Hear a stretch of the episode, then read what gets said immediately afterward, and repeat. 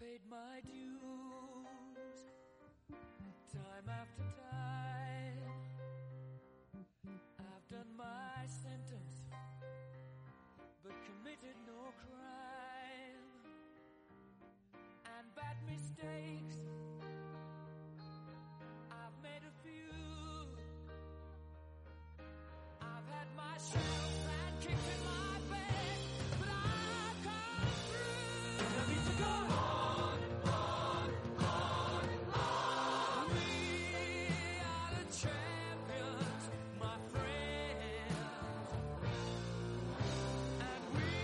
Y con esa música tan especial, con esa intro tan especial, comenzamos uno de los episodios más imperdibles, uno de los programas más especiales que tenemos y que hemos hecho a lo largo de toda esta primera temporada del podcast.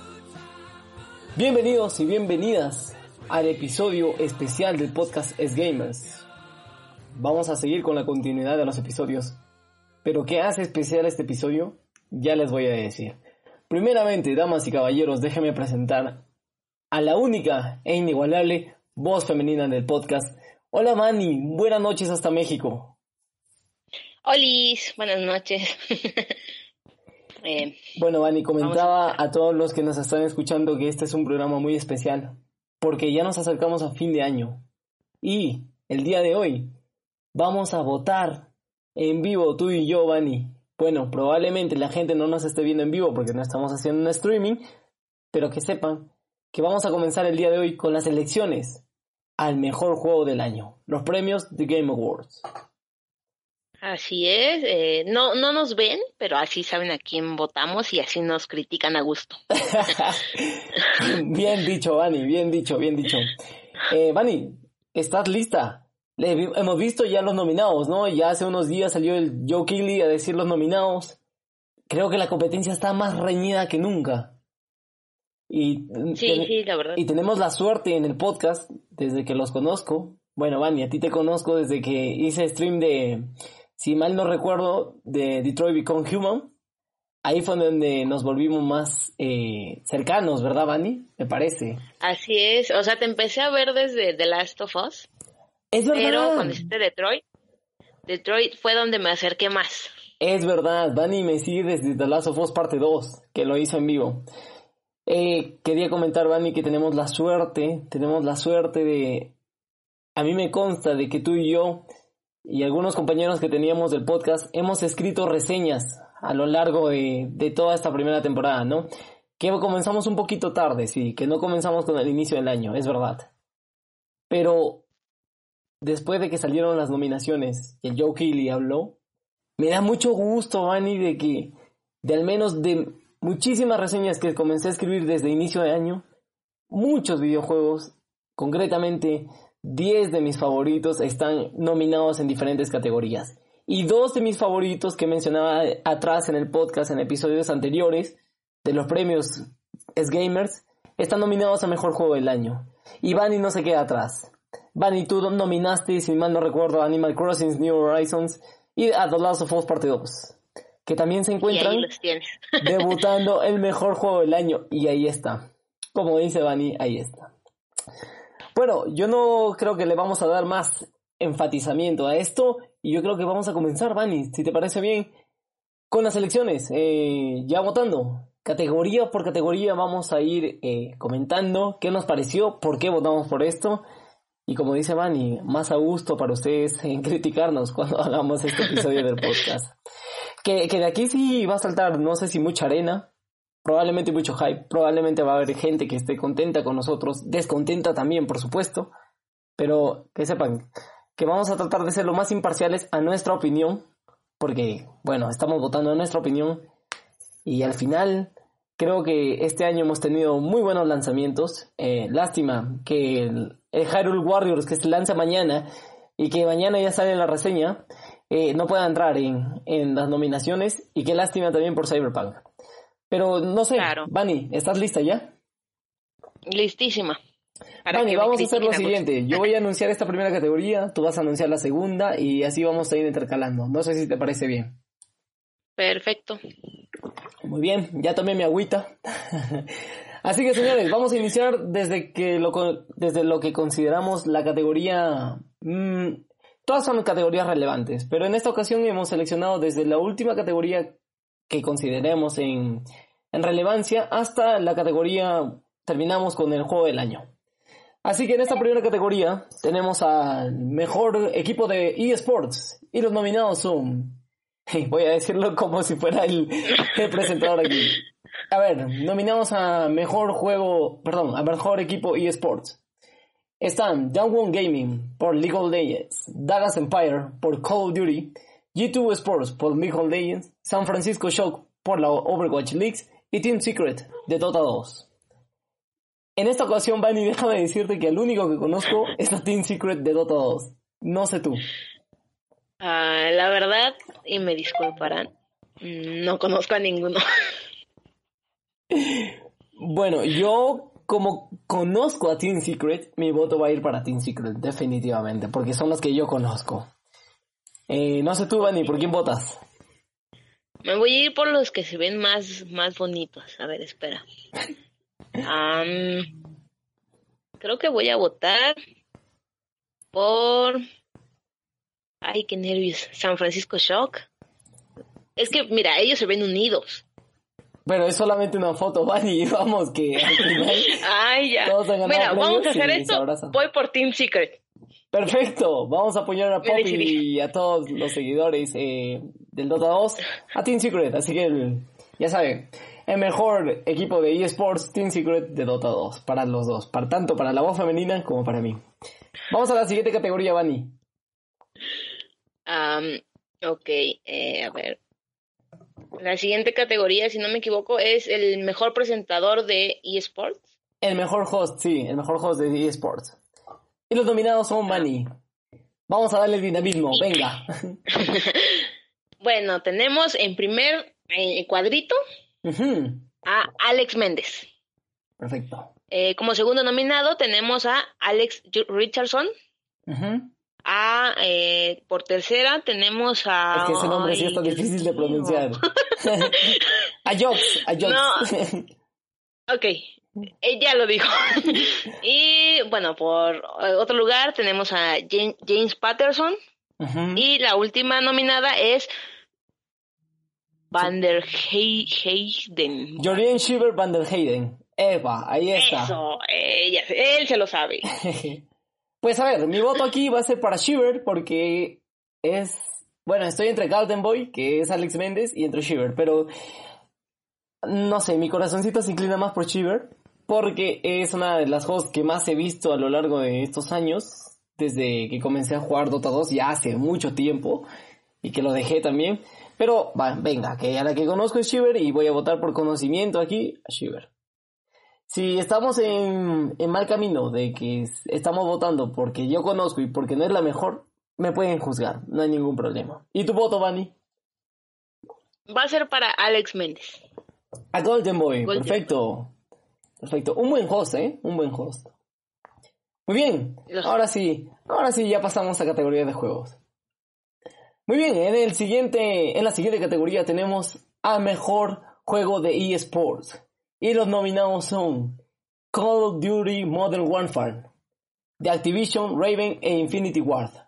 También otro año más nominado Counter-Strike Global Offensive, de Valve. Otro año más, y no es sorpresa, Fortnite, de Epic Games. Otro año más, y tampoco no es sorpresa, League of Legends, de Riot Games. Y otro más de Riot Games que batió, recordemos, streamings, gente y movió y tiene mucha movida, Valorant. Y en este caso, para mí, el mejor juego de eSports, la tengo difícil. Pero en este caso yo creo que voy a ir por Counter-Strike Global Offensive. Porque es un juego que ha estado año tras año innovando. Hay muchas ligas, hay muchos campeonatos. Y sinceramente, la verdad, estaba entre Valorant, eh, CSGO y Call of Duty Modern Warfare. Pero en esta ocasión mi voto va a ser para Counter-Strike Global Offensive. Ok. Es, es algo extraño mi voto porque no me gusta el juego, pero me encanta los eventos que hacen. Y esta vez voy, voy por Fortnite. Ah, bueno, es Los eventos que hacen se me hacen súper épicos, o sea, se me hacen muy buenos, ¿eh? toda la razón del mundo para ti, Vani. Perfecto. Bueno, tu voto entonces es para Epic Games con Fortnite. Efectivamente. Pasamos a la siguiente categoría, Vani. Y justo de lo que estabas hablando. Ay. Exactamente. La siguiente categoría es. ¿Yo lo puse bien? Sí. El mejor evento de sport, eSports. Si es correcto, ¿no? Eh, como primer eh, nominado tenemos a Blast Premier Spring 2020, Ajá, 2020. European Finals. Eh, tenemos Call of Duty, eh, La liga. Champions, Ujú. la liga de El campeonato de liga. 2020. Sí. No sé cómo se pronuncia. E El EAEM. IEM. IEM. IEM de Cowboys. Uy, este inglés 2020. está, está mal, ¿eh? League of Legends World Champions 2020. Ajá. Overwatch, League Grand Finals 2020 Ajá, la gran final es del Overwatch también. y ya son todos. Y bueno, a ver. Hmm. Pasa que un, no sé, eh, aquí sí la tengo muy difícil, ¿eh? Pasa que no he estado tan pendiente de la League de Call of Duty, tampoco no he estado tan pendiente de la Spring 2020 European Finals, este es de CSGO. Hmm, entonces estoy entre tres, estoy entre el Cowboys, estoy entre la League of Legends World Championship y entre la Overwatch League Grand Finals. No lo sé, pero nunca he votado por, por League of Legends y creo que esta vez mi voto para mejor evento eSport deportivo, perdón, para mejor evento eSport es para la League of Legends World Championship 2020, sin lugar a dudas. somos dos, somos dos. Vamos, Perfecto. Pasamos a la siguiente categoría, Bani. Bani, no sé si te parece bien entonces que yo lo presente a los nominados y lo discutimos nuestras votaciones. Mejor, ¿no? Vale, entonces, siguiente categoría. El mejor coach de eSports. Y los nominados son Danny Sonic Sorensen, este por CSGO. Dahi Krusty Park, este por Overwatch. No, OWL. ¿Qué es eso? ¿Qué juego es ese? Tengo que googlearlo, ¿eh? También tenemos a Fabian Grabs Lohan por League of Legends. Lee Sefa Jaimin por League of Legends. Y Raymond Rambo Lucier por Call of Duty. No conozco a ninguno de los cinco, la verdad. No sé si tú conoces algu- alguno de repente, Vani. No, la verdad ninguno me, me es familiar, ¿eh? A ver. Pero voy a escoger a Fabián, nada más porque me gusta cómo se ve su foto. Perdón, es que Qué no profesionalismo conozco. van a decir. del- Ay, perdón, es que, mira, es mejor ser sinceros que hacerme la que los conozco y termine diciendo algo que no va y me terminen criticando por intentar aparentar. Eso es verdad. Eso es totalmente cierto. Bueno, está bien. Yo estoy googleando quién es Dahi Krusty Park porque me apareció OWL. Y a ver. ¿qué juego es? Eso es lo que estoy viendo, eso es lo que quiero ver. ¿Qué juego es? Ah, es Overwatch, me parece. Sí, es Overwatch. Overwatch. Mmm. Pues, a ver. Me consta que para ser un coach eh, de un RPG, perdón, de un MOBA como League of Legends, cuesta mucho trabajo. No me quiero imaginar cómo debe ser para CSGO, para Overwatch y para Call of Duty, que son tres juegos que comparten básicamente ser un shooter, ¿no?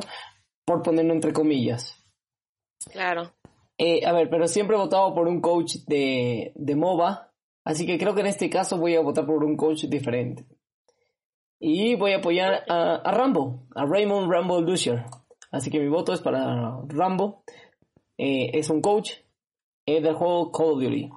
No especifica más. Y cambiamos de categoría. De nuevo, volvemos a las personas. El mejor atleta de eSports. Y los nominados son Ian Queen Porter de Call of Duty. Head Showmaker, Sue, de League of Legends. Este me encanta su foto, Vani, cómo se ve ahí, de verdad. También tenemos a King Canyon, John Boo, de League of Legends. Anthony Shotzi, Cuevas Castro, Call of Duty. Y, por último, pero no menos importante, Matthew Sewell, her vote por Co- Counter-Strike CSGO, eh, Counter-Strike Global Offensive. Y acá yo creo que voy a apoyar al pana que es medio latino, porque dice Anthony Shotzi Cuevas Castro de Duty. Así que como su apellido me suena latino, voy a apoyar al latino, pues. Al resto, la verdad, no lo conozco y por el que estoy votando tampoco no lo conozco. Así que por su apellido y porque, bueno, por él voy a votar. ¿Y tú, Vani? Vamos a darle, si me critican o si te critican, que nos critiquen a los dos. Por supuesto. Perdón nuestra ignorancia en este tema de los eSports, No. que yo estoy muy alejado de esto, ¿eh? Es que sinceramente... lo que prometo Ajá, es que voy a ponerme las pilas este año que viene. perfecto, perfecto. Es que sinceramente yo estoy muy alejado del mundo de los eSports. La gente que escucha nuestro podcast sabe que más comentamos de juegos eh, que tienen historia, eh, no nos y si nos enfocamos en un multijugador es para hablar de los parches, para hablar de las actualizaciones, pero al final no hay excusa, ¿no? Como, como escritores de videojuegos, como críticos de videojuegos deberíamos saber al menos, es la verdad. Entonces, Dani, tu voto, ¿por quién va a ¿Por quién va a ser? Anthony Cuevas Castro. Pero espera, es que no sé si hay una falla o le pico a todo y en todo sí me deja seleccionar, pero para votar no me deja votar. Bueno, fácil porque no está registrada de repente, ¿eh? Ay. No, sí, ya me registré, Hmm, Pero bueno, pero como que se me trabó esta, pero prometo, prometo regresar y votar por él. perfecto. Ahora sí, ahora sí yo creo que ya pasamos a, a puros juegos, por fin. Por fin, ahora sí ya entramos en el campo que más nos gusta. Y vamos con la siguiente categoría que es mejor, eh, mejor debut del juego. Para lo... Aquí dice, for the best debut game created by a new independent studio. Studio, perdón. En español sería algo como que para el mejor debut de juego creado por un estudio independiente. Y los nominados son, uy, es que aquí los he jugado los cinco, ¿eh? Aquí he jugado los cinco y he escrito reseñas de tres. A ver. Y el primer nominado es Carrion por Phobia, Phobia Game Studio Devolver. Tenemos a Mortal Shield por Cold Symmetry y Playstack. Tenemos a Raji, an, an Ancient Epic, Noding Hit Games. Tenemos a Rogi, Polygon Treehouse y Phasmophobia de Kinetic Games. Pasa que aquí la tengo difícil, ¿eh? Porque tuve la oportunidad de jugar al Carrion. De hecho, escribí también un análisis del Carrion. Pude jugar a Mortal Shield, de este no escribí análisis. Pero de Raji y de Phasmophobia sí. A Rocky no lo conozco mucho, pero sé que es un juego eh, con unas con una con un apartado en el aspecto de ¿cómo se llama esto? Con un apartado visual no innovador, pero sí atractivo y una paleta de colores media grises, como si estuvieras en nieve, algo así. Y así como se ve en la imagen, por supuesto. que yo lo tengo difícil, Bunny. Eh,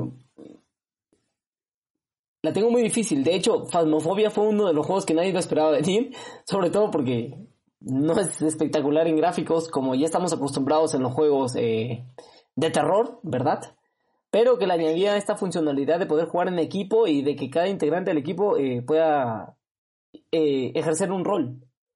En Carrion me gustó muchísimo el la tema de que como que eres un virus y te tienes que transportar por, por un mapa pero el tema de este de, del movimiento de que hace este bicho es está muy bien implementado sobre todo para ser un estudio independiente y para ser un juego indie Mortal Shield mm, quiso no sé si quiso mantener la esencia del Dark Souls eh, porque sí porque tenías que hacer buen parry buenos esquives y todo eso y Raji, que también tiene una partecita en mi corazón, que tampoco no es uno de los juegos que me ha impactado muchísimo en este año, hablando de juegos indies, pero que también es un muy buen juego. Pero para mí, yo creo que el mejor debut de juego que tuve este año fue Phasmophobia, porque fue una fobia, porque básicamente eh, llamó la atención de mucha gente, de muchos streamings, y pues si estamos en la categoría de mejor debut de juego, mi voto es para Phasmophobia, por Kinetic Games. Ya somos dos, a mí se me hizo un muy buen juego. Independientemente de los gráficos, creo que es interesante. Perfecto. Mi voto es igual. Entonces, la voz femenina del podcast y tanto el Big Boss para mejor debut del juego, para mejor debut del juego, Phasmophobia de Kinetic Games. Y de nuevo regresamos. Ah, no, pero esta categoría sí me la conozco. Ahora sí, volvemos a la siguiente categoría. Pasamos a la siguiente categoría, debería ser. Para la nominación a mejor eh, creador de contenido del año. Y los nominados. Ah, bueno, aquí dice. For a streamer or content creator who has made an important and positive impact on the community in 2020. Para el streamer o el creador de contenido que tuvo o que hizo un importante y positivo impacto en la comunidad en 2020. Y nada más y nada menos tenemos a cinco nominados. De hecho, al de los cinco he podido ver un stream. ¿eh? No me quejo. Valkyria, bien bonita, como siempre. Pero a ver, no me desconcentro. Vamos, primera nominada. Ya lo perdimos.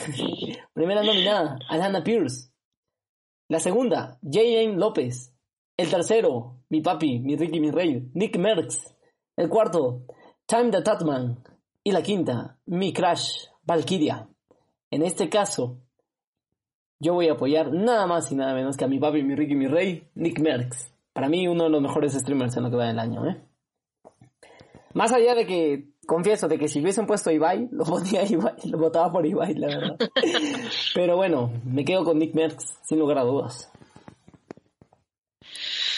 Ay, no. Vani, cuando respiras así siento que no conoces a ninguno. Hmm, La verdad, no. Eh, yo soy mm, poco de, de, de ver contenido. Y sobre Ya. todo... eh, O sea, pero a mí sí me veías. ¿eh?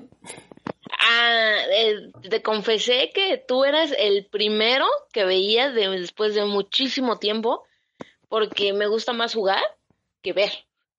Entonces, cuando yo entré a verte fue porque quería ver cómo era el de Last of Us, si cumplía con mis expectativas y sí lo iba a comprar.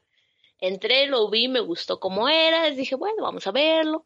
Después saliste con Detroit, un juego que me gusta mucho, dije, bueno, vamos a seguir viéndolo y por, tu, eso te tu crush que era este Marcus, Marcus, ¿verdad? Marquitos bebé. Entonces, no conoces a ninguno de los cinco. Vo- Voy a irme por el poder femenino. Ajá. Tienes tres, el- tienes tres opciones. Voy a irme por tu crush. Ah, Valkyrie. No, es una niñita. Es una carita de bebé. Bueno, pues ya está. Yo voy por Nick Merckx y la voz femenina va por Valkyria. Pasamos a la siguiente categoría. Uy, ya entramos, eh, diría yo que ya vamos cogiendo un poquito más de relevancia. Porque vamos al Best Multiplayer, al mejor multijugador del 2020. For outstanding online multiplayer gameplay and design, inclu- including eh, co-op and massively multiplayer experiences, irrespective of game gen or platform.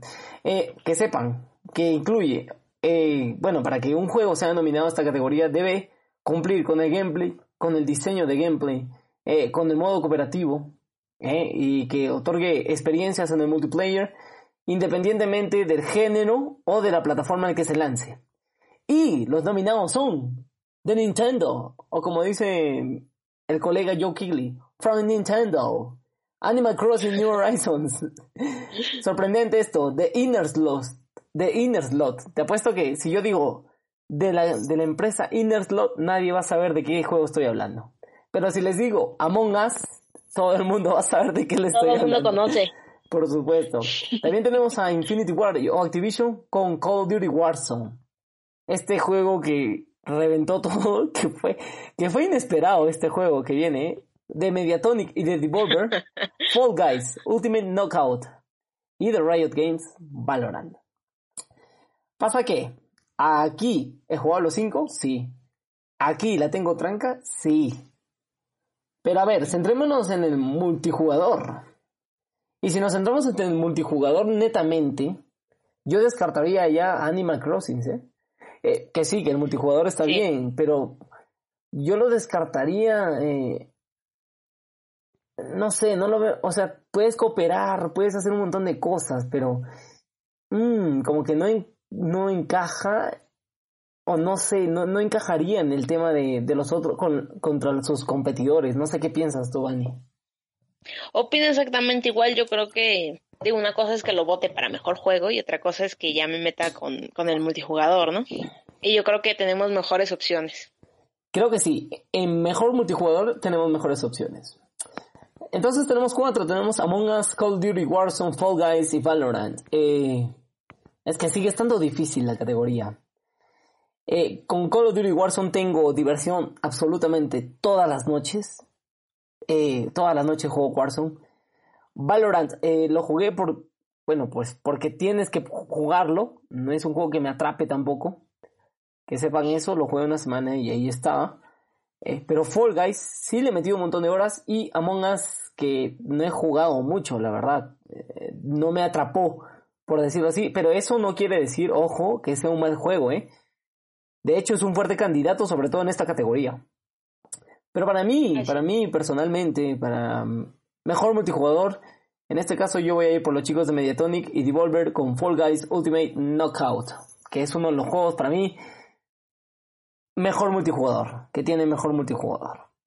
De- independientemente de que sea un Battle Royale o no como Warzone, eso lo dejo aparte, pero para mí el mejor multijugador, para mí Fall Guys. Y de hecho, si no es Fall Guys, hubiese sido Among Us, definitivamente. ¿Qué me dices tú? Vani? Mm, yo estoy con Fall Guys. eh, me gusta mucho todo lo, lo que contiene. No fue un juego que jugara así a fondo, pero me gusta mucho la temática que usaron. ¿A qué temática te refieres, Vani? ¿Cómo así? A los monitos, a los diferentes multijuegos. Bueno, pues sí, A los diferentes multijuegos que manejan. que sepa la gente que juega Among Us que hubiese sido una gran elección también, porque cumple con todo lo que pide, con todo lo que, Ah, sí, claro. con todo lo que se solicita para entrar en esta categoría. Pero eh, recuerden, una vez más, aquí no hay, no hay imparcialidad, aquí estamos votando a nuestro criterio.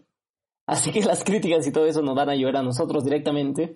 Más allá de que, vuelvo a repetir, cuando reseñamos, cuando escribimos acerca de un videojuego, tratamos de ser lo más imparcial posible, siempre.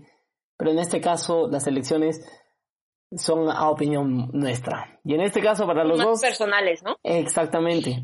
Y en este caso, para los dos, el mejor multijugador va para Fall Guys Ultimate Knockout. Y pasamos, pasamos a la siguiente categoría.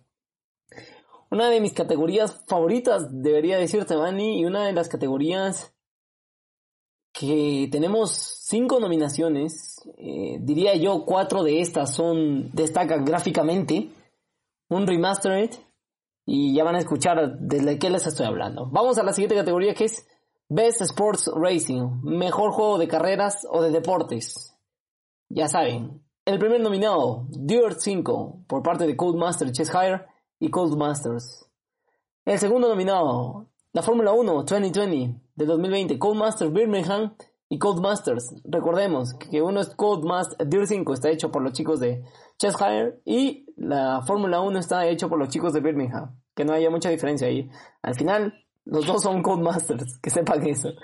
También otro año más consecutivo y esta vez quedándose como el único juego de fútbol, eh, de soccer, FIFA 21. Esto es por Electronic Arts Vancouver y Electronic Ar- Arts Sports. También tenemos el juego de básquet que da un salto sorprendente a la próxima generación con un tráiler increíble. NBA 2K21 por Visual Concepts. Y uno de los juegos que nadie lo esperaba, pero que antes de, tres meses antes de su lanzamiento me parece, ya levantaba muchísimo hype. Eh, este juego tiene un corazón dentro de todos los gamers, creo yo. Eh, este lo llegué a jugar en PlayStation 1, eh, no en su salida porque todavía era un, un mocoso, eh, todavía estaba de bebé, pero sí lo llegué a jugar. Ese es Tony Hawk's Pro Skater 1 y 2. Este es el remastered. Este está hecho por Vicarious Vision que hicieron junto a Activision un enorme y gran trabajo. Yo la tengo clara, Vani, no sé si tú. Yo voy por Tony Hawk Pro Skaters 1 y 2. Y yo no, es que yo estoy entre NBA y Tony Hawks. Pasa que sí, eh, porque, eh, es que ya comenzamos con las categorías y, se van más reñidas. No era, no era como antes, eh, te voy diciendo, oye, eh, no sé si lo dije aquí en el podcast mientras grabábamos, pero te lo dije a ti. Con este 2020 van a ser cuatro años consecutivos que ya voy votando. ¿eh? Es la primera vez que me atrevo a dar mi voz a través de las elecciones del, de Game Awards. Eh, pero de hecho, el 2017 comencé votando por Breath of the Wild para mejor juego, así que si me odian, odienme más todavía por no votar por Horizons, que, que estuvo muy difícil. Horizon Zero Dawn, este, sí, Zero Dawn. Estuvo muy difícil votar entre Horizon, Persona 5 incluso, que un juego que marcó mi corazón. Eh, PUBG, que bueno, mm, yo creo que no había comparación contra eh, contra ellos. Incluso más atrás todavía van, debo decirte, porque yo llegué a, comenzar a votar desde que estuvo para mejor juego del año nominado Metal Gear, The Phantom Pain, el, último juego para mí de, mis, de mi saga favorita, por la cual le escribo reseñas y todo esto, contra The Witcher 3, Wild Hunt. Y yo voté por The Witcher, a pesar de que Metal Gear pues tiene un corazón sentimental en mí, es que es que es así y, ya estamos a, o sea, cuánto evolucionado los videojuegos, ¿eh? Pero déjame decirte algo, Vani. Tienes dos opciones. Una opción que. Dos opciones, y diría yo, dos juegos que no son nada nuevos. No son nada nuevos, ninguno de los dos. Porque tenemos juego de NBA todos los años. Pero de Tony Hawk Pro Skater no tenemos todos los años. Sin, sin, sin lugar a dudas, los dos juegos que tienes son espectaculares gráficamente. Tanto para la generación como yo diría también que aguantarían bien en la generación nueva, sobre todo de NBA que, que vamos, que los videos que lanzaron de trailer para la PlayStation 5 y la Series X fueron espectaculares visualmente. Y bueno, tienes dos grandes opciones. No sé si irme por mi pasión, que es NBA, o por mi corazón, que es Tony Hawk. Ah, híjole. Ahí sí que la tiene es que NBA ¿eh? lo tengo cada año, o sea, no me lo puedo perder. Pero yo creo que debes considerar el que has jugado más horas. NBA. Bueno, venga yo. Dale. Entonces NBA. La voz femenina es NBA 2K21, ¿verdad? Así es. Perfecto. Vamos a la siguiente categoría. Uy, entramos fuerte, ¿eh? Entramos fuerte. Qué bárbaro. Mejor juego de estrategia o de simulación. Uy, y los nominados son, sí, y los nominados son Crusader Kings 3, Paradox. Antes de seguir, Vani, debo, debo de tener mucha suerte de que no me gusten mucho los juegos de estrategia o de simulación porque la gente que lo juega debe tener muchísima paciencia y horas libres para poder acabar un juego de estos, ¿eh? Exactamente. No es fácil acabarse un juego de estrategia. Cuando, te, comenta, te comento, Vani, cuando, cuando me tocó reseñar Fire Emblem Three Houses, que es un juego de estrategia, demoré cerca de 75 horas para poder terminarlo. Wow. Es, es increíble la cantidad de horas que puedes pasar jugando un videojuego de estrategia, ¿eh? ¿Eh? Y, Mis respetos. Y ni decirte, por ejemplo, de otro género que es el Monster Hunter World, que ahí, por ejemplo, puedes entrar a mi edad, a los 23 años, y puedes salir de tu habitación a los 50 sin haberte dado cuenta que una vida ha pasado por delante. Pero bueno, a ver, nos dejamos de bromas. Mejor juego de simulación o estrategia. El primer nominado es Crusader Kings 3, juegazo, de Paradox Development Studio y Paradox. Desesperados, o Desperados.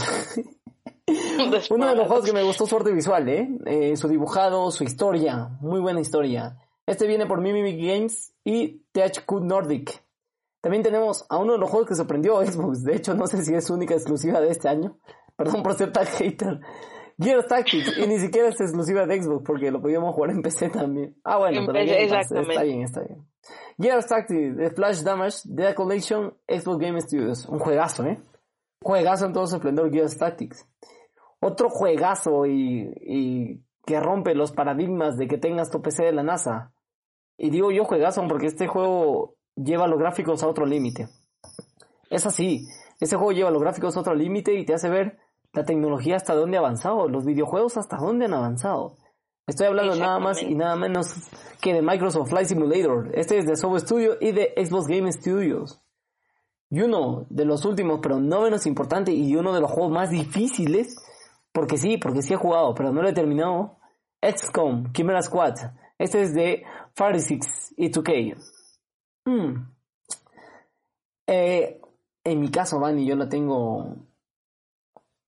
Yo la tengo entre tres. La tengo entre Microsoft Flight Simulator, Gears Tactics, que lo llegué a jugar, y Desperados. Yo voy a ir por Desperados. Para mí, uno de los mejores juegos de estrategia o, o simulación en esta, en esta categoría. Perfecto, un excelente juego, nada que recriminarle.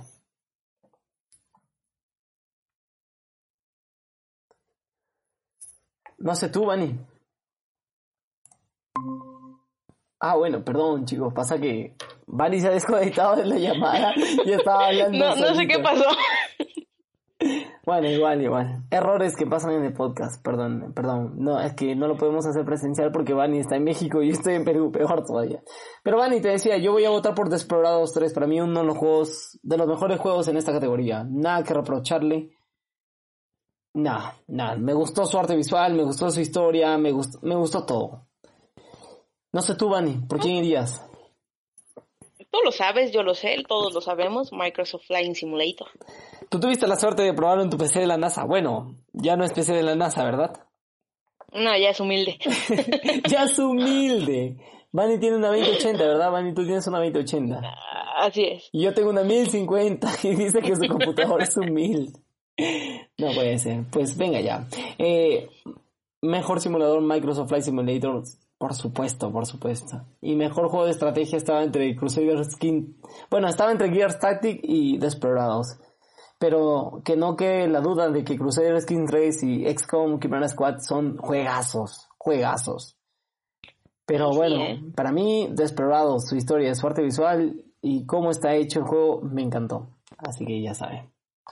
Pasamos a la siguiente categoría, Bunny. Por favor, ya no te me desconectes. no sé qué pasó. No sé si el año pasado en esta categoría todas las nominaciones eran para Nintendo. No me acuerdo, no me acuerdo. Porque estaba este Luigi's Mansion, estaba...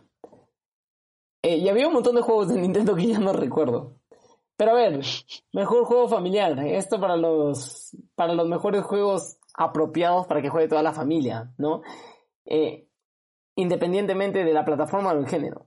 Y tenemos nada más y nada menos que Animal Crossing New Horizons from Nintendo, de Nintendo.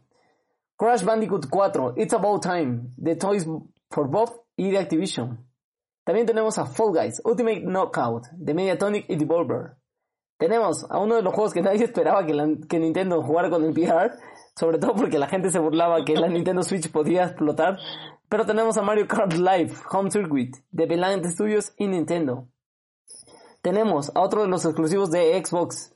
Bueno, no exclusivos tanto, porque también lo jugué en Nintendo Switch.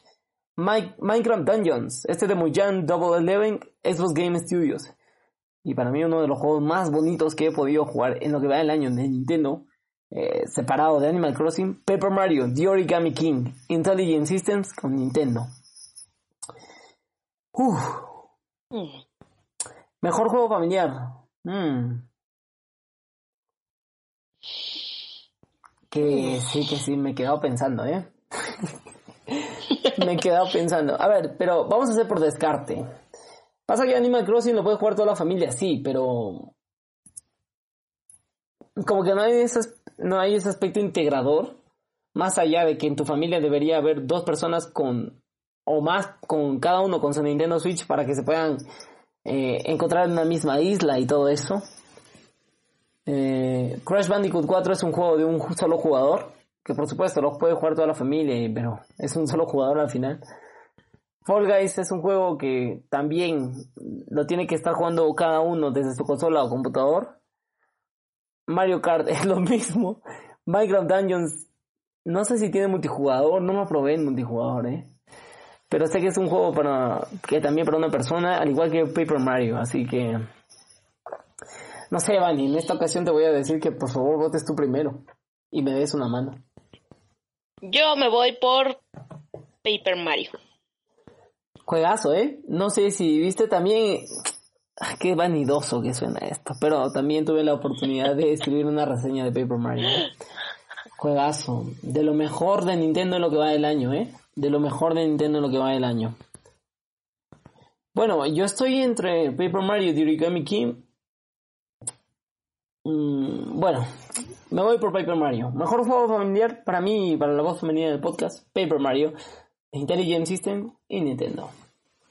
Pasamos ya a la siguiente categoría, Bunny, una de las categorías más importantes, diría yo, porque hay muchos fanáticos. En, e- bueno, hay muchísimos fanáticos, ¿eh?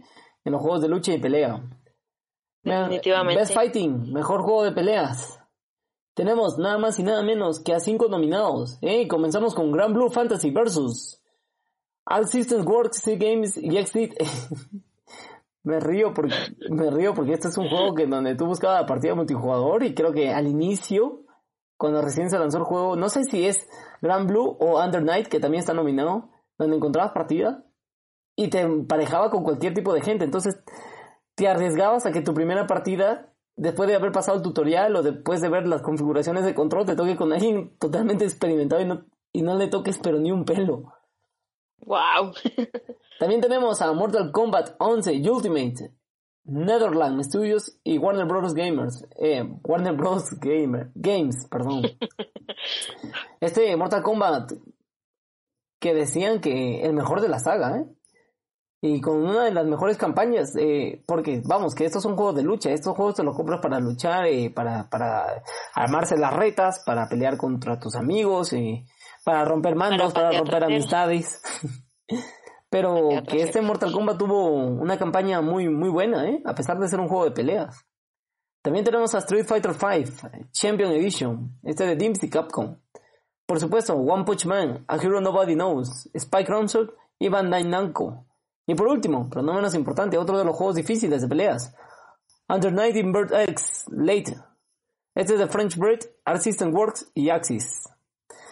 Bueno, yo la tengo clara, eh, el mejor juego de, de peleas para mí en lo que va del año es Mortal Kombat 11 Ultimate, definitivamente. Obviamente. Obviamente. o sea. Sí, yo creo que sí, ¿eh? no solamente porque integraron a Rambo al final, no sé si viste los trailers, pero como que era el, Sí. el sueño dorado de enfrentar a, a Terminator y a Robocop o a Terminator con Rambo. sueño dorado, Mortal Kombat. Y bueno, más allá de la campaña y todo eso, eh, los combates muy bien implementados, las fatalities muy bien como siempre. Eh, yo decía ya, el Mortal Kombat mejor para mí era el X, pero salió este 11 y, y bueno, yo creo que en su paquete último, eh, seguro que baja de precio ya por Navidades, porque ya estamos cerca de esas fiestas. Todo, todo, todo jugador, todo gamer debería tenerlo. Más allá de que si Es te que- gusten o no el, los juegos de peleas. E- Es que obviamente tú te reúnes en tu sala para patearle el trasero a tu hermano, a tu primo, a tu hermana. O sea, es obvio. Me parece que este está en el Game Pass también, ¿eh? No, no recuerdo bien, pero me parece que sí. No, está el Ah, no, X. está el X, por cierto, por cierto. El X. Tienes razón. Bueno, cambiamos de categoría. Vamos nada más y nada. Uy, Dios mío. Ya entramos en la más lo tengo difíciles. Ah, la tiene clarísima. Bueno, vamos allá a las categorías más fuertes.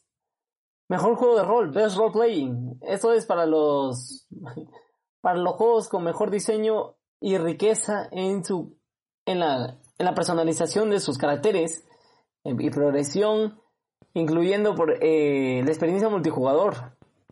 Y tenemos nada más y nada menos que a mi corazoncito en, uno de los nominados de Square Enix, Final Fantasy VII Remake.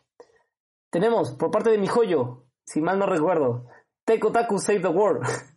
Decía así. Genshin Impact, un juego que sorprendió totalmente. Por Atlus, PS Studio y Sega, este más conocido.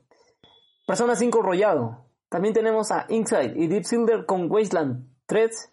Y por último, pero no menos importante, a Sega una vez más, Ryuga Gotoko, Yakuza Like a Dragon. Este es Yakuza 3, si mal no me equivoco. Perdón, Yakuza Like a Dragon, sí.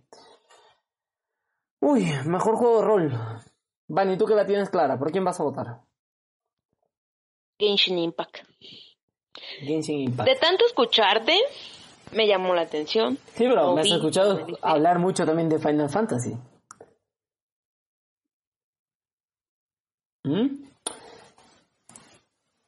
Está, está difícil la cosa aquí. eh. No sé si... Que sepas, Dani, yo no sé si ir por, por Genshin Impact, yo no sé si ir por Persona 5 Royal, por Yakuza Like a Dragon o por Final Fantasy VII Remake. Yo lo tengo difícil, ¿eh? Bueno, de nuevo me acaba de pasar lo mismo, Bandy se acaba de ir de nuevo en la llamada. Uy. Bueno, chicos, que me están escuchando. La tengo difícil. Sí, ya les decía a toda la gente que nos iba a escuchar que de nuevo te fuiste. Ay. Vani, tanto me escuchabas hablar de Genshin Impact, ¿qué más querías decir? Tanto te escuché hablar que pues me dieron ganas de, de verlo, de jugarlo, de analizarlo, de sentirlo. Y pues ahí lo tenemos. Pero me escuchó hablar muchísimo de Final Fantasy. Te decía también, ¿por qué no Final Fantasy y sí Genshin Impact? Porque Final Fantasy, perdón para los fans, perdón para ti, no me gusta. No, bueno, no, no tienes nada que pedir perdón. Si no te gusta, pues ya está. Bueno, está bien, No es respetable, respeto tu opinión. Yo no sé por quién votar. Estoy entre Wasteland, Persona 5, Genshin Impact, Final Fantasy 7, hasta Yakuza incluso. Mm, Pasa que de Genshin Impact, bueno, no conozco mucho su historia, pero a la larga como que me daba ya flojera leer tanto diálogo que hay. Mm, Persona 5 casi está por ahí. Final Fantasy ya conocía la historia desde 1997, 98 creo. Wasteland es una historia nueva y Yakuza Like a Dragon es una historia... Uy, no, es que la tengo difícil, ¿eh? Nah, voy a votar por Final Fantasy VII Remake. Para mí, el, el mejor juego de rol de este año. Sí, mi corazón ganó. Es así, es así. Como decíamos al inicio, vamos a votar lo que nos parezca a nosotros, y no imparcialmente, ¿no? Porque seguro que, a- seguro que la gente que nos está escuchando probablemente diría igual que tú, Genshin Impact, Wasteland, Yakuza, Persona 5, que son excelentes juegos. Excelentes juegos. Pero nada, yo voy por Final Fantasy VII Remake, sin las dudas. Y Vani, déjame decirte que ya entramos a las categorías, bueno, ya con el mejor juego de rol entrábamos a las categorías más fuertes, ¿eh? Y ahora vamos a una de las categorías más esperadas de la noche, diría yo. Eh, todavía no entramos al mejor juego del año, así que todavía abstenerse, abstenerse, todavía nos van a tener que seguir escuchando. Pero vamos a Best Action Adventure Game. Mejor juego de acción o mejor juego de aventura. ¿Eh? Este, estos seis nominados tuvieron que tuvieron que cumplir con el requisito de combinar combate eh, con travesías y soluciones de puzzle. Y tenemos nada más y nada menos que a la última obra de Ubisoft, en este caso Ubisoft Montreal, Assassin's Creed Valhalla. También tenemos a la obra maestra también de Soccer Punch y de CIE, Ghost of Tsushima, la historia del Jin Kasai. Por supuesto, y no debería faltar, nada más y nada menos un juego que debuta con la próxima generación. Bueno, con la generación actual diría yo, porque ya debutó. Más bien, exactamente. Eh, generación actual. Marvel's Spider-Man, Miles Morales. Por supuesto, uno de los juegos eh, más bonitos, eh, una banda sonora impecable, eh, narrativamente muy bueno, eh, que te toca el corazón. Estoy hablando nada más y nada menos como cuarto nominado, Ori the Will of the Wisp, de Moon Studios y Xbox Game Studios. Uno de los juegos que me sorprendió para hacer juego de Star Wars y creo que levantó la saga, ¿eh? No estoy hablando, estoy hablando entre palabras mayúsculas, ¿eh? Star Wars Jedi Fallen Order. Este es de Respawn y Electronic Arts. Y por supuesto, no podía faltar. El juego que levantó muchísima polémica, más allá de sus personajes, más allá de lo que pudieron hacer. Este viene de Naughty Dog y por supuesto de, de Sony, me parece, si no me equivoco. Sí, sí, sí. Exclusivo de Sony, The Last of Us Parte 2. Aquí sí está difícil ya. Ay, Ya, aquí sí es, es, es que aquí sí está difícil, ¿eh? Uf, muy difícil. Dios mío, los seis son buenos candidatos. Los seis, los seis. Mejor. Pero a ver, aquí no nos centramos en mejor historia ni nada de eso. Aquí nos centramos en mejor juego de acción o aventura. Dios mío, es que los seis están bien. Qué difícil, ¿eh? Last of Us, mm, Marvel. Dios Bueno, mío. no ha jugado el Mil- Miles Morales. Pues créeme, yo, yo como dije al, en los anteriores episodios de podcast, yo no lo voy a jugar, pero sí voy a ver, y de hecho ya lo vi de inicio a fin. Pero a ver, eh, soluciones de puzzle. Aquí sí voy a des- sí, porque bueno, tenían que eh, tenían que cumplir con ciertos requisitos estos seis juegos. Pero en soluciones de puzzle, yo creo que los puzzles más básicos los tiene The Last of Parte 2. Uno, Valhalla también y el Miles Morales. O sea, si ya hablamos ahí, podríamos descartar esos tres, ¿eh? Pero por supuesto, Nos quedan tres. el combate de, del Assassin's Creed Valhalla está muy bien. Eso, eso lo dijimos, me parece, en el anterior episodio del podcast. Que el combate del Valhalla está bien, el combate está bien. De of Tsushima, eh, más allá de querer que parezca, bueno, o inspirado en las películas antiguas de ninjas, el combate estaba bien también, por supuesto. El Miles Morales también está... No, es que... Pero en The Last of Us parte 2, eh, el combate no está a la altura de los, eh, de los cinco competidores. Eh, no sé, Vani, apóyame. ¿Por quién vas tú? Valhalla. Buena elección. Voy por Valhalla. Buena elección, buena elección. Buena elección. Recordando que aquí estamos votando para el mejor juego de acción o de aventura, ¿eh? Aquí no hay nada de narrativa, no, no, no, no, olvida, olvídense de eso. Uf, Aquí son los golpes. mira, por más que mi corazón sea de Spider-Man, sea arácnido, no voy a votar por él. Yo voy por Star Wars Jedi Fallen Order. Para mí el mejor juego de acción o de aventura de, de este año, sobre todo entre los seis. Dios mío, me va a romper el corazón no votar por Ori and the Will of the Wisp, pero, pero venga, para mí Star Wars Jedi Fallen Order, ¿eh? Muy buen juego. Hecho. Ahora sí, concretamente nos centramos en mejor juego de acción. Para el mejor juego de acción que se enfoca Ahora sí. primeramente en el combate. Uf, Dios mío. Uy, viene lo bueno. Son cinco juegazos, señoras y señores. Y gracias a Dios la oportunidad de probar cuatro de ellos, porque si tuviera una PC como la que tiene Bunny para probar VR, por supuesto que hubiese probado el otro. Pero a ver, comenzamos. Uno de los mejores juegos optimizados, uno de los juegos que cuando hice la reseña aplaudía al desarrollo, porque es uno de los mejor, de los juegos que que estaban mejor optimizados, como ya lo dije, perdón porque eran redundancia, que hicieron un excelente trabajo. Y estoy hablando nada más y nada menos que de ID Software y Bethesda con Doom Eternal. Muy buen juego. Segundo, no menos importante, un juego que sorprendió, que yo les recomendé en el podcast. Les dije, lo compré sin querer, terminé jugándolo y me encantó, me, me encantó todo. Es una joya que, que bueno, al, al no haberlo jugado a ustedes, les dije, ¿no? Es una joya que había descubierto, jueguenlo, merece la pena.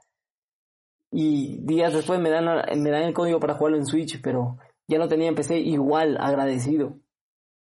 Estoy hablando nada más y nada menos que de Hades, o Hades, o Hades, como le decimos en castellano. Hades, ¿no? Sí, de Super Giant Games. También tenemos a uno de los juegos que sorprendió absolutamente en todo. O sea, si no es el mejor juego de VR, junto con Star Wars Squadron, no sé qué voy a pasar. Estoy hablando nada más y nada menos como tercer nominado de Half-Life Alyx. Este viene por Valve. Por supuesto, este juego de Team Ninja, juego difícil, Nayo 2. Y hablando de juegos difíciles, por último y no menos importante, Streets of Rage 4 de Dotemu. Uy. Mejor juego de acción para mí es Hades. Tiene el mejor combate. Entre los cinco para mí tiene el mejor combate Hades. Sí, sí, sí. Me voy por Doom. Ah, es una, es que aquí yo creo que cualquiera de los cinco es una gran elección. De verdad, de verdad. Pero Es que está difícil. Es que. No, me voy por Doom. sí, yo me voy por Hades. Me volví muy violenta cuando lo jugué. Ah, ya, ah, ya. Bueno, bueno, Hades de Super Giant Games y la voz femenina va por Doom Eternal de ID Software y Bethesda. Perfecto, muy buenos juegos. Ahora sí vamos con la siguiente categoría, innovación en accesibilidad. Eh, bueno, dice algo así como reconocimiento de software y hardware eh, para añadir nuevas eh, funcionalidades, tecnología y contenido para ayudar a que los juegos sean disfrutables en toda la, bueno, en la audiencia o algo así. Y me parece increíble que esté Valhalla porque está mal optimizado, la verdad. Ni siquiera una 3090 puede moverlo a 4K 60 cuadros. Es increíble. Pero bueno, ahí dice así. Bueno, mm, tenemos cinco nominados aquí, ya lo dije. Assassin's Creed Valhalla por Ubisoft Montreal. También tenemos a Grounded, de Obsidian Entertainment, este juego que tú lo jugaste, Van, y tú te viste la oportunidad de jugar Grounded. Mi, mi dolor de cabeza hasta hoy, y te lo dije apenas. Lo jugué otra vez por las arañas, porque quiero superar mi fobia a las arañas y no puedo, no puedo, no puedo. Donde era esta te- este tema de como que si te gustaba la película Bichos, tú te convertías en un bichito y los bichitos eran bichotes, ¿no? Se convertían en animales gigantes. Sí, ¿eh? es que el juego está excelente. El problema para los que tenemos aracnofobia es, es eso, la araña. Ya me Está imagino. muy grueso, ¿eh? También tenemos a Hyperbot. Este de Trip Games. Eh, a The Last of Us Parte 2 de Naughty Dog. Y Watch Dogs Legion, que de Ubisoft Toronto. Mm, Me da risa un poquito porque no lo había. Es increíble que Watch Dogs me parece que solamente está nominado en esta categoría, ¿eh? Un juego que, que requiere bastante presupuesto para Ubisoft y que solamente esté nominado en una categoría, da mucho que hablar. Pero bueno, para ti, Vani, ¿quién puede ser? Grounded. Es mi trauma, pero Valhalla, como tú dices, no está bien optimizado. Eh, Watch Dogs, eh, tampoco. ya tiene su historia. No, Yo también, yo también te voy a apoyar, esta vez voy a apoyar a Obsidian Entertainment. A pesar de que se lanzó en el Game Pass con muchos días de anticipación y te avisaba que el juego todavía no está terminado, estaba muy bien optimizado. Que sí, que tenía sus bugs y todo eso, como todo juego de comienzo. E incluso ellos te advertían que el juego no estaba terminado. Pero vamos, que al final, innovación en accesibilidad para mí, Grounded. Sin lugar a dudas, ¿eh? para los dos, de hecho. definitivamente. Y ahora sí, vamos con lo que te mencionaba eh, un par de categorías atrás. Mejor juego de realidad virtual. ¿eh? Y tenemos a cinco juegos. eh, vamos con uno de los juegos que sorprendió en, PlayStation porque podías crear eh, diferentes niveles. De hecho, la gente se volvió tan, tan fanática de este juego que creó en, en PlayStation, en Super Mario, eh, creó muchísimas, muchísimos mapas de juegos de Nintendo, de Xbox. Y es que este juego te permite soñar, y estoy hablando nada más y nada menos que de Dreams, de Media Molecule. También estoy hablando de Half-Life Alyx, de Valve. Por supuesto, también nominado Marvel's Iron Man, VR.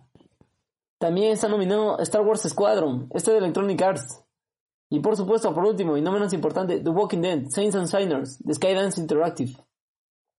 Yo la tengo clara, yo la tengo clara. Para mí el mejor juego de realidad virtual, ganándole tal vez no por mucho, pero, pero sí algo distintivo al Squadrons de Star Wars, que es un juego increíble que de verdad te hace sentir como si estuvieras dentro de la nave y sobre todo no te emborracha, por decirlo así, o, o- porque sí, a veces los juegos de realidad virtual te llegan a cansar el cerebro.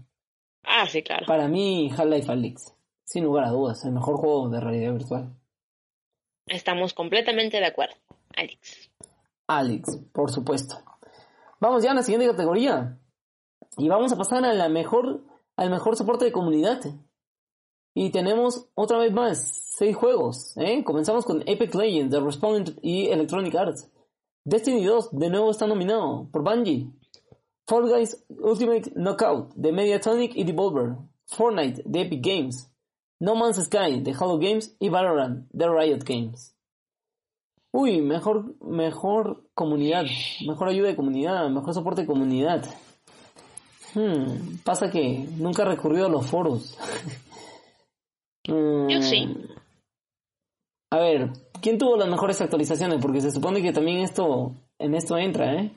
And Game Updates and Page. Sí, ya ves, aquí también entran las mejores actualizaciones. Sí, actualizaciones y parches. Hmm, Fortnite. Con sus pases de batalla, con Definitivamente. el ganchazo, el, el de pegarle al gordo Fortnite con, con apostar por Marvel.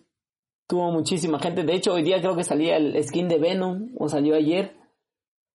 Bueno, sin lugar a dudas, Es que es Fortnite. impresionante sí. lo que hace Fortnite. Sí, bueno, también con semejantes millones de dólares que tiene en el bolsillo. Eh, Pero pues, sí. fíjate, porque a pesar de, de eso, sí consiente a sus seguidores Sí. al darles buenos eventos. No como cierto juego que no voy a mencionar que es de teléfono, que todo el mundo le compra, pero no hace nada por sus, por sus usuarios. Uy, uy, mucho cuidado aquí. Esto es- estos están enfureciendo la voz femenina del podcast. Y ella ya que habla de teléfono, vamos a la siguiente categoría que es mejor juego de móviles. ¿Eh? Inner Slot, Sí. ya les debe sonar. Among Us, nominado. TV Studios y Activision Call of Duty Mobile, que este juego le metió un montón de horas. Mi joyo con Genshin Impact, también. Cuando salió Genshin Impact en el móvil, fue mi perdición. Yo les dije, yo les dije en el podcast, fue mi perdición. Totalmente.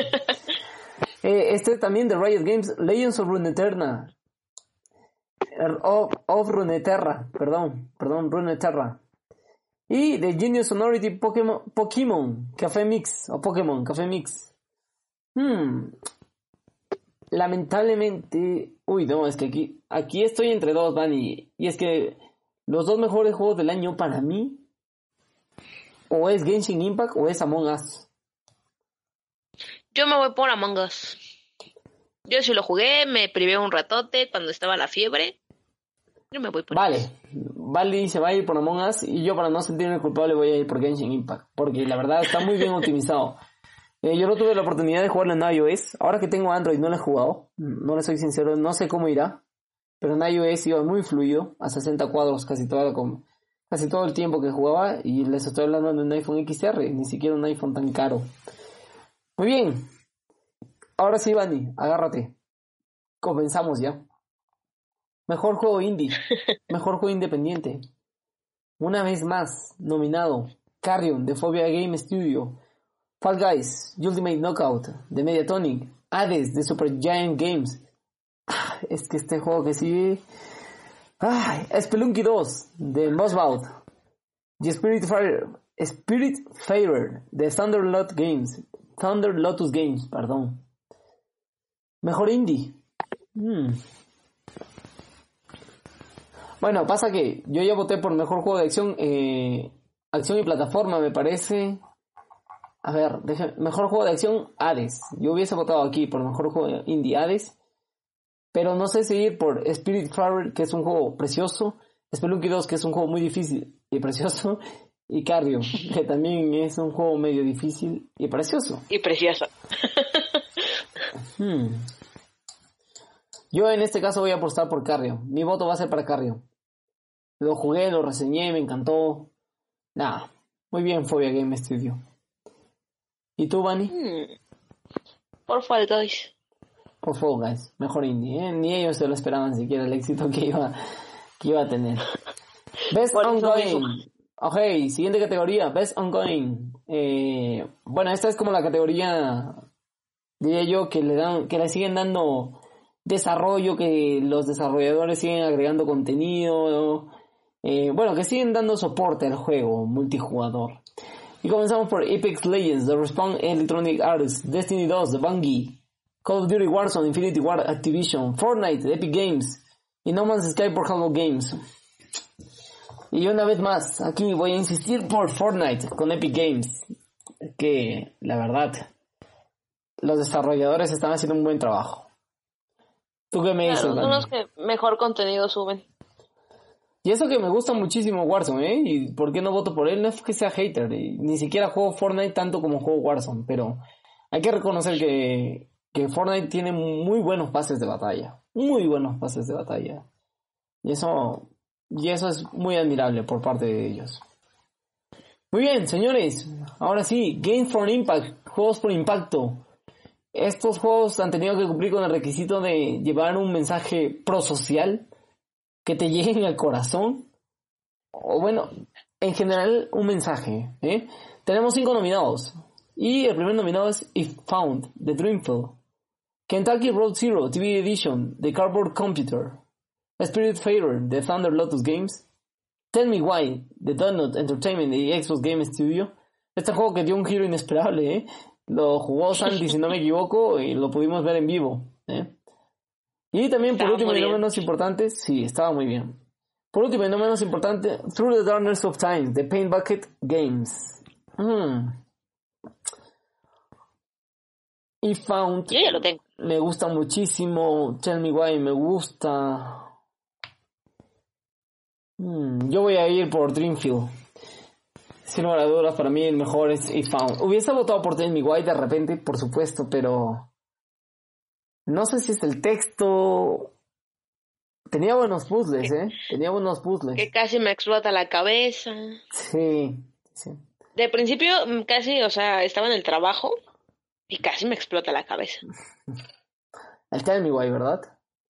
Sí. Bueno, yo voy a votar por If Found, Dreamfield. Muy bien hecho. Incluso Kentucky Road Zero está muy bien.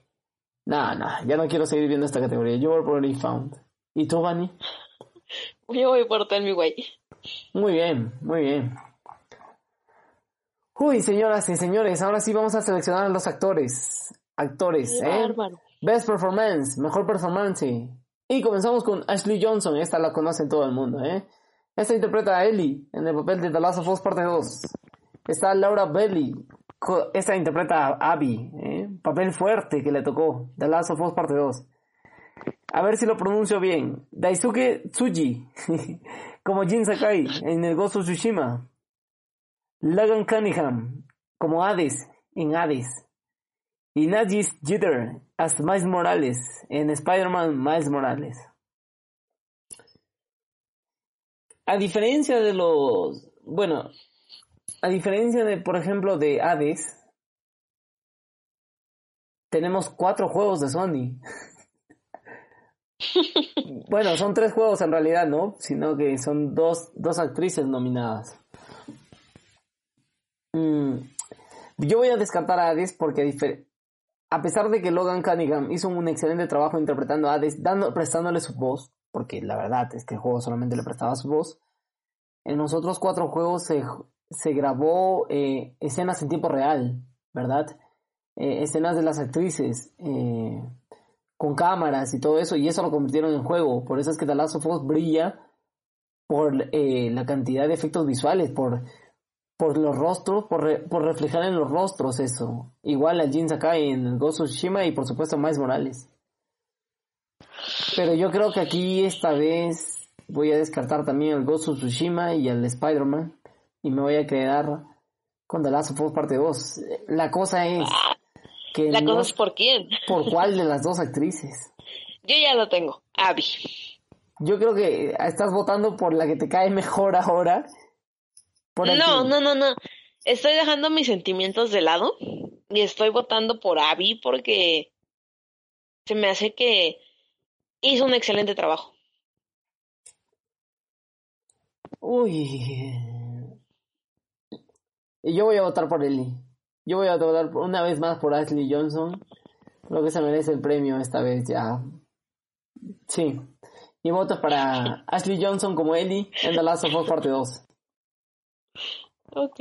De hecho, de hecho, Laura eh, como Abby también hace un excelente trabajo, ¿eh? Esto... Nah, ya, está, ya está. Voy a cambiar de categoría porque si no mm, voy a entrar en un, Ahí te quedas. en un bucle que no voy a saber de dónde salir. Siguiente categoría, mejor diseño de audio, ¿eh? Doom Eternal, ID Software y Bethesda, Half-Life Alyx por Valve, Ghost of Tsushima de Sucker Punch, Resident Evil 3 Remake de Capcom, The Last of Us Parte 2 de Naughty Dog.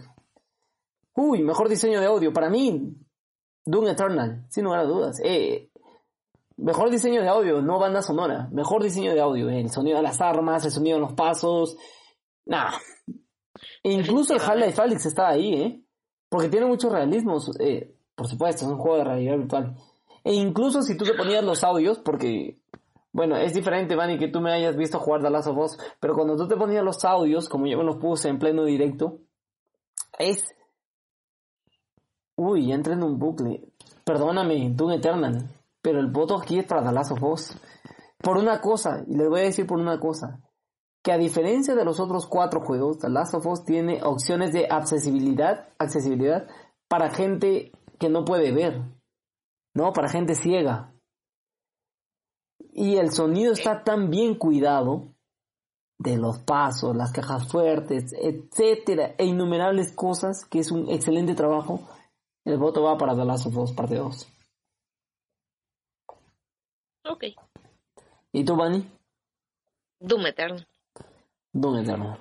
Perfecto, eh, perfectamente equilibrado. Ahora sí, Best Score and Music, eh, mejor banda sonora, por decirlo así. Igual, cinco nominados. Doom Eternal, con el metal, perfecto, Doom Eternal. Composed by Mick Gordon. Final Fantasy VII Remake, composed by Nobuo Ue- Ay, es que aquí sí me van a perdonar mi chino, mi japonés.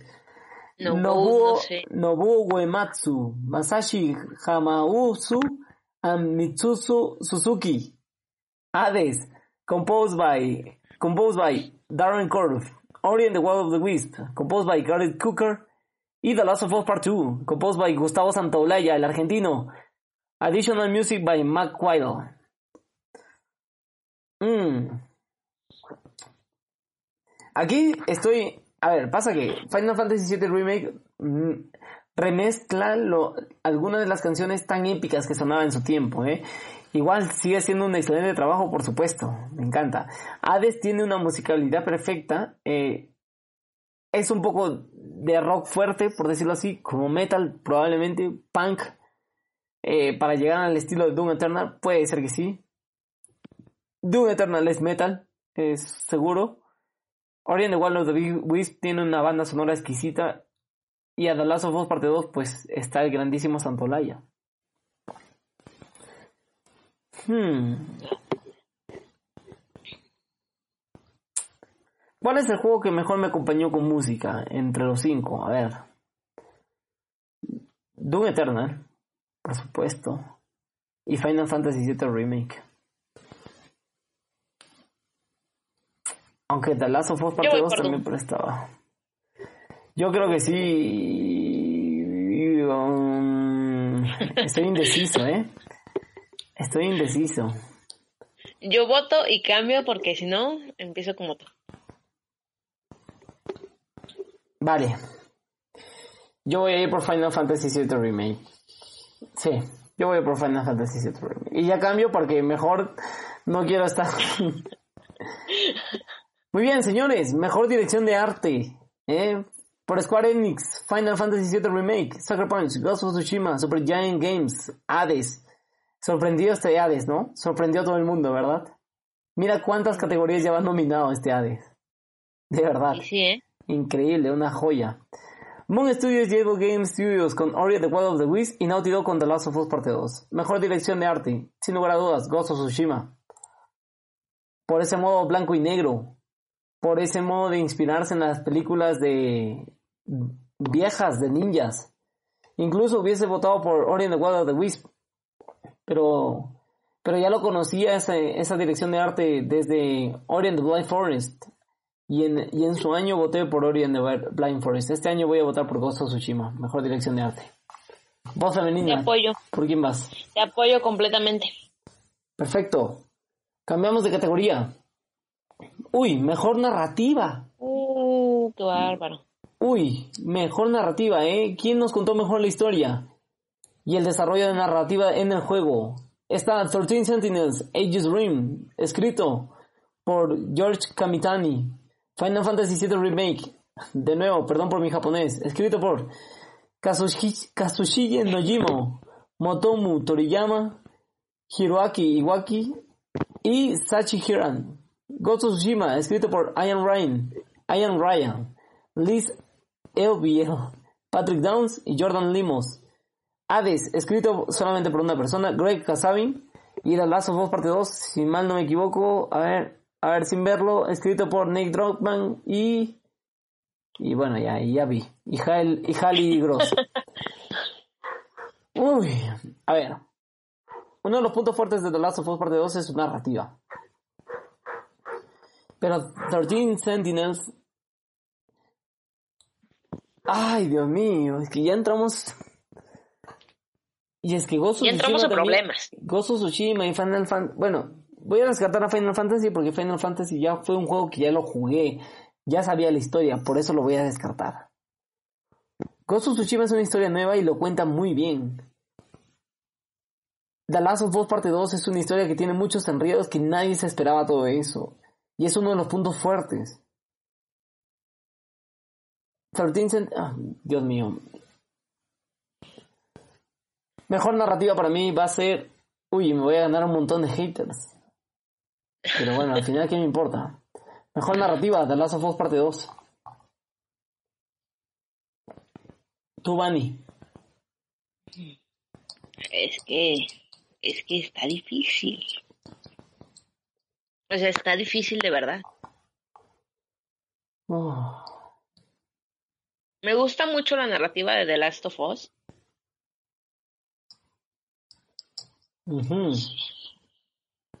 Pero también me gusta. Me voy por The Last of Us.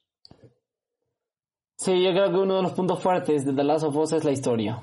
Es la narrativa, exactamente. A pesar de que te cuenten en diferentes épocas cuando Abby tenía 22, después cuando Abby tenía 5 años, cuando Abby tenía 15 años, y bueno. Pero es uno de los puntos fuertes, la narrativa en The Last of 2. Muy bien, chicos, este, felicitarlos a todos los que han llegado hasta aquí. Ya solamente quedan dos categorías, las dos últimas, las dos principales, ya la, las que han estado esperando desde que comenzó el inicio del podcast. Eh, muchísimas gracias por estar hasta aquí. Y le voy a poner un poco más de, de animación, un poco más de dinamismo. Vani, a ver si me apoyas por ese lado. Y cha cha cha cham. Entramos a mejor. Bueno, Best Game Direction. cha, cha, cha, cha, leche con pan. Mejor director. Mejor director, Best Game Direction. ¿Eh? Tenemos por Square Enix a Final Fantasy VII Remake. Tenemos a Sucker Punch con Ghost of Tsushima. Super Giant Games con Hades. Valve y Half-Life Alyx. Y Naughty Dog con The Last of Us Parte 2. Uh, Best Game Direction, Bunny. Hmm. Acá yo no tengo dudas, me voy a ganar un montón de haters igual que en la anterior categoría. Voy por The Last of Us Parte 2. The El, el trabajo que hizo Neil Druckmann al dirigir semejante elenco y grabarlo en vivo y, y tener que repetir muchísimas escenas para llegar al grado de la satisfacción de él y que al final sí me llegue a resultar incómodo las actuaciones de cada uno de los de los personajes por las escenas que se vive, por las cinemáticas y etcétera, para mí es increíble. Y eso es lo que te debe generar la mejor dirección, creo yo. The Last of Us parte 2. Es que siempre he amado eso de The Last of Us, pero es que no sé, es que me gana mi, mi, mi rencorcillo. Ya entiendo. Pero tu voto al final es. The Last of Us. No, es increíble el trabajo que hacen aquí. Como mejor director, Neil Druckmann. Vaya. Ya no quiero cambiar de categoría, pero sí, señoras y señores, hemos llegado, a ver, casi una hora 16, casi una hora 15 de podcast. Y vamos con la última categoría, la más esperada del 10 de diciembre. El GOTI. Mejor juego del año. Este reconocimiento se da al juego que absolutamente te puede dar la mejor experiencia y que haya desarrollado la mejor creatividad y tecnología y etcétera. Y el mejor juego del año, es así. Este engloba todo. Este engloba todo. Son seis nominaciones, señoras y señores, y los seis son juegazos. Que sepan al final, por el juego que votemos, eh, es una elección buena. Y bueno, a ver. Comenzamos, Bunny. Doom Eternal, de ID Software y Bethesda. Final Fantasy VII Remake, de Square Enix. Ghost of Tsushima, de Sucker Punch.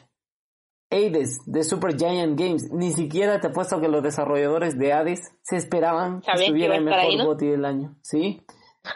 Animal Crossing New Horizons, el juego que rompió esquemas de Nintendo. Y The Last of Us Parte 2 por Naughty Dog. Muy bien. Cualquiera de estos seis puede ser un mejor juego del año. De, los dos que escogimos durante el podcast, Eso es lo que te iba a decir justamente ¿tú ahora. por cuál vas?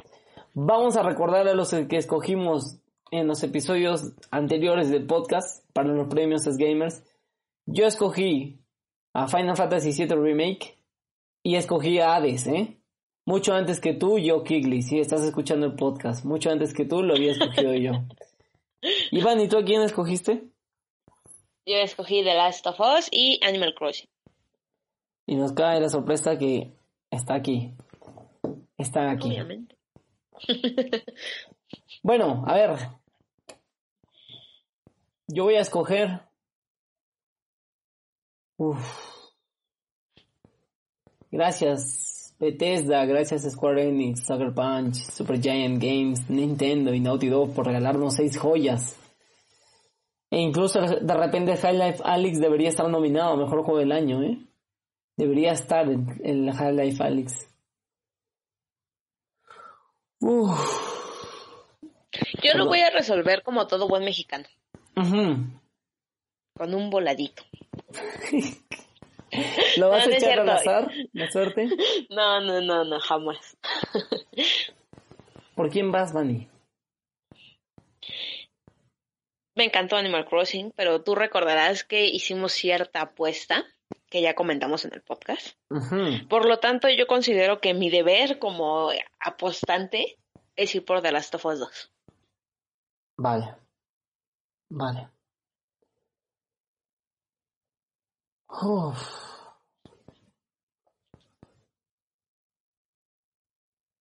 A ver, señores, he tenido la suerte de poder jugar en los seis juegos.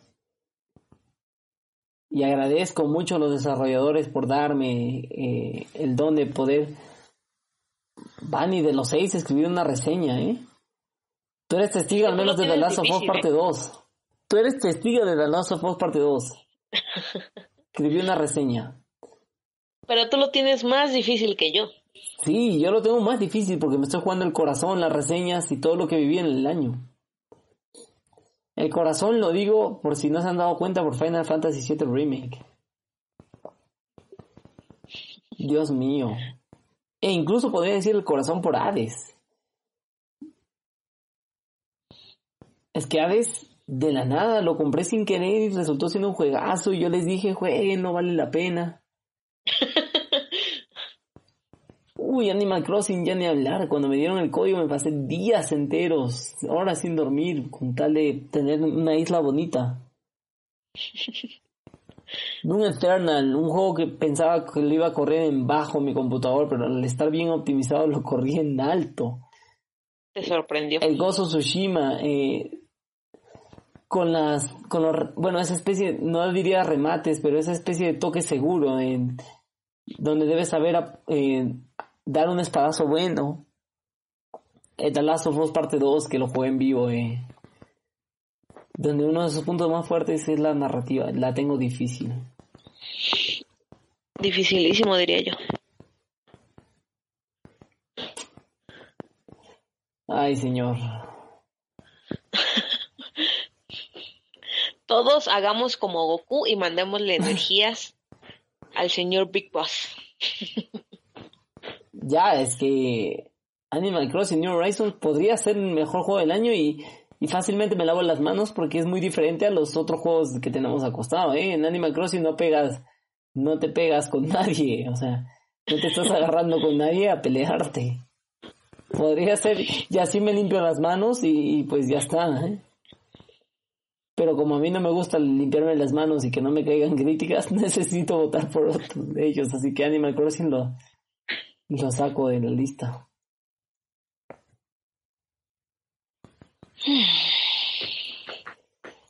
Ay, Dios mío. Me gusta mucho Hades, me gusta mucho Final Fantasy VII Remake, me gusta mucho Doom Eternal. Pero como le dije a Vani, para mí The Last of Us Parte 2 no llegó a ser eh, lo que es el 1 y, y está bien que esté nominado a Juego del Año, pero para mí no creo que debería ganar The Last of Us. Ya me voy quedando Pero con cuatro va a juegos. ganar. No creo. Tú sabes, tú sabes y yo sé que va a ganar. Ahora ya tengo cuatro, la lista se redució. Se redujo, se redució, se redujo. Palabras célebres de Big Boss. 2020. Ay, no sé, Vani. Mira, pero es increíble porque Hades ni siquiera tiene el, millonario presupuesto que tienen los otros juegos, ¿eh? Y ha llegado a, ser juego del año. Está nominado para mejor juego del año y, y totalmente de acuerdo. Pero voy a descartar con el corazón a Hades también. No me parece justo. No, es un juegazo, no, no, es que no puedo encontrarle ninguna pega. eh. Pero a ver, por encontrarle alguna pega voy a decir que a comparación de los otros juegos, pues los otros juegos son espectaculares visualmente, ¿no? Y al final el juego del año requiere todo.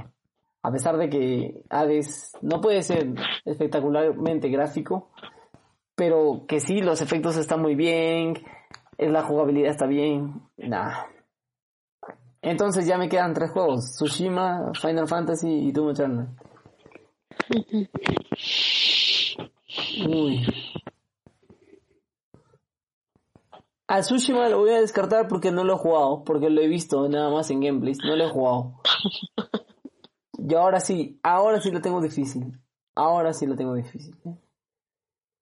Cuando escribí la reseña de Doom Eternal le puse, si mal no recuerdo, un 9.3, el mejor juego de shooter del año 2020 y por qué no mejor juego del año. Todavía no jugaba el Final Fantasy VII. Y cuando lo jugué Final Fantasy VII no me ha decepcionado. Ok.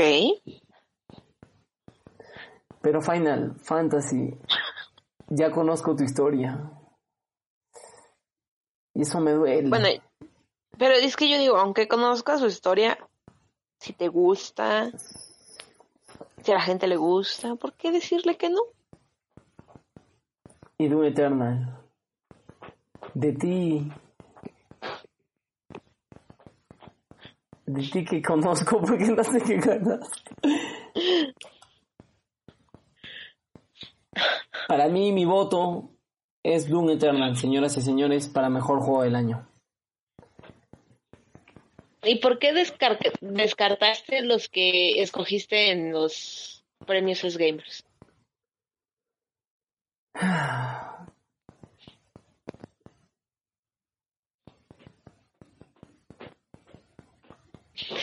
No lo sé, mira, incluso me quedo pensando y estoy mirando fijamente la imagen de Final Fantasy VII Remake, que es un juego que me encantó, pero no está completo al final, o sea, falta la segunda parte del juego, que cae en la actualización este 2021, Ok. ¿Y Hades? porque no considero que esté al nivel de inversión o de visual o de músculo gráfico a comparación de los otros. Recordando que Hades ya lo comparé solamente con Tsushima, Final Fantasy y Doom Eternal, ¿no? Por supuesto que no lo voy a comparar con Animal Crossing, que, que no son buenos. Y sí. Para mí el mejor juego del año es Doom Eternal. Y ya está. Ok. Realiza tu voto y cierra la página. No quiero que entres más en conflicto. Pues ya está. Señoras y señores, muchísimas gracias por haber llegado hasta aquí, hasta el final del podcast. Eh, como saben, yo soy Big Boss. La que me acompaña es la voz femenina del podcast, Vani. Muchísimas gracias por acompañarme en estas elecciones que, que se pusieron dramáticas al final. Debes, debes de, de colocar aquí una canción de drama. Voy a, voy a, bueno, creo que con la canción que comenzamos estaba bien y voy a poner el- un poquito más de música para que se relaje toda la gente. Eh, nada, Vani, nos encontramos la siguiente semana. Muchísimas gracias. Un abrazo. Hecho. Muchas gracias por escucharnos. Muchas gracias a todos, chicos y chicas, señoras, señores, niños y niñas, por escucharnos. Yo soy Big Boss, eh, nos encontramos en el próximo episodio del podcast. Me voy a tomar un poco de agua porque la verdad me siento un poco mal. Eh, pero es así, es así. Y nada, si algún desarrollador de repente español, ¿no? Quién sabe, nos está escuchando, muchísimas gracias por, por las obras de arte que nos han regalado. Ya la siguiente semana les estaré comentando de Hyrule Warriors Hecho Calamity que sale mañana, ¿no? Y ya lo había jugado, de hecho ya iba por la tercera vuelta pasándolo en difícil, le, eh, le comentaba, bueno, no le comentaba a Bunny, sino que subí una historia en Instagram. Y The Pathless, que es un juego indie que también me encantó, le, a este sí le comentaba a ¿no? De hecho tengo videos, tengo videos, los gameplays enfrentándome a los bosses. ¿Y por qué grabé los gameplays enfrentándome a los bosses? Porque fueron batallas espectaculares. Y ya no tengo nada más que decir, que se me queda seca la garganta. Y nada, un abrazo, cuídense. Hasta luego. Adiós.